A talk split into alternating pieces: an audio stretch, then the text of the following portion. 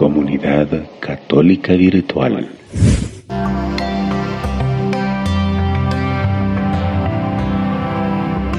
Sí estamos llorando hoy porque hasta el mismo Jesús lloró al saber la muerte de su gran amigo Lázaro. Pero ¿qué pasó con Lázaro?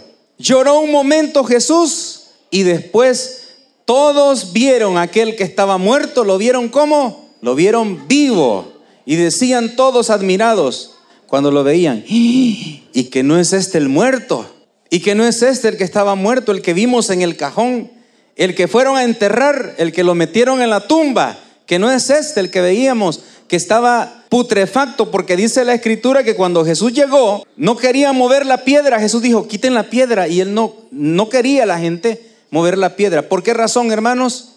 Porque decían, ya se siente el mal olor.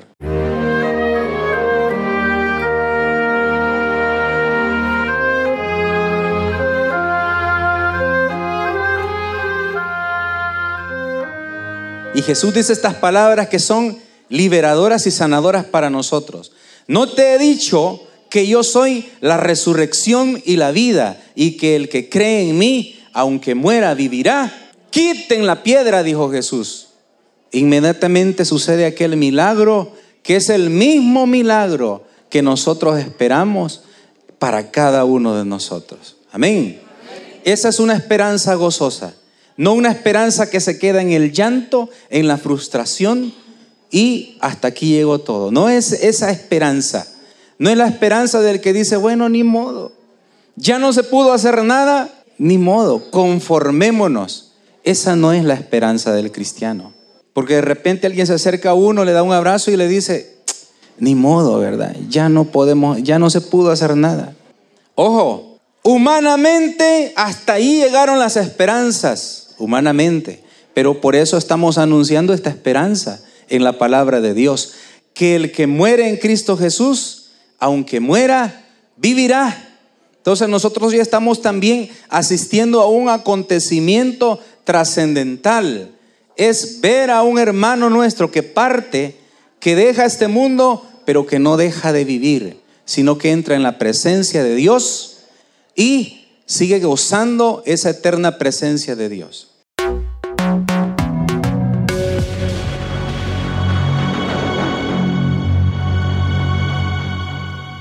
Ustedes preguntarán, ¿y por qué dice eso? Que mi hermano rey ya está en la presencia de Dios, está gozando con Dios para toda la eternidad. Bueno, yo soy testigo de eso, pero hemos, hemos venido, les voy a compartir esto. El día jueves en la noche que él se puso bien mal, muy mal, hablé con él ya muy noche. Y entonces él me decía estas palabras. ¿Sabes qué? Me siento muy mal y yo siento que no aguanto.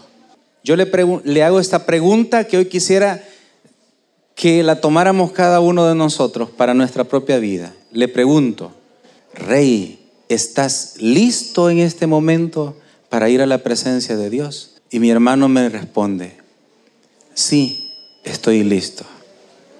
No quiero irme. Aquí quisiera estar. No quisiera irme. Eso, es lo que siento, irme. Pero yo sé que con el Señor voy a estar bien. Y en ese momento yo oré por él. Aquí está Gina que estuvo, él no podía sostener el, teléfono. Ella se lo sostuvo para que escuchara mientras yo le decía esta oración. Yo le dije, repetí después de mí, Señor, te entrego mi vida, te entrego todo mi ser, te entrego todo lo que soy. Si este es el momento en el que me vas a llamar, te pido, Señor, estoy listo para ir a tu encuentro. Recíbeme con los brazos abiertos porque yo quiero estar contigo. Primer signo de Dios, la oportunidad, porque yo así lo había, se lo había pedido al Señor, de tener esa oportunidad de hacer esa oración, de entregarle a mi hermano a Él.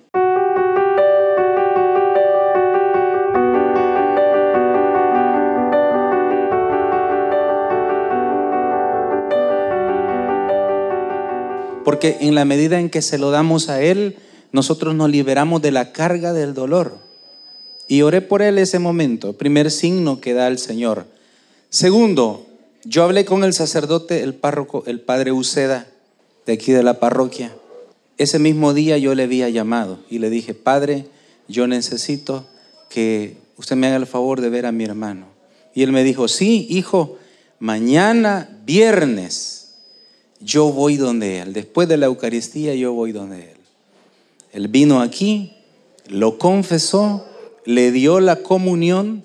¿Sabe cómo se llama esa comunión? Eso se llama viático, así se le llama. Se llama viático, ¿sabe por qué? Porque ese es el cuerpo de Cristo que sirve para este camino de dejar esta vida e ir a la presencia de Dios. Por eso se llama viático. Y le da la comunión y inmediatamente horas después él en el hospital falleció. Comunidad Católica Virtual. Beato Carlo Acutis ruega por nosotros.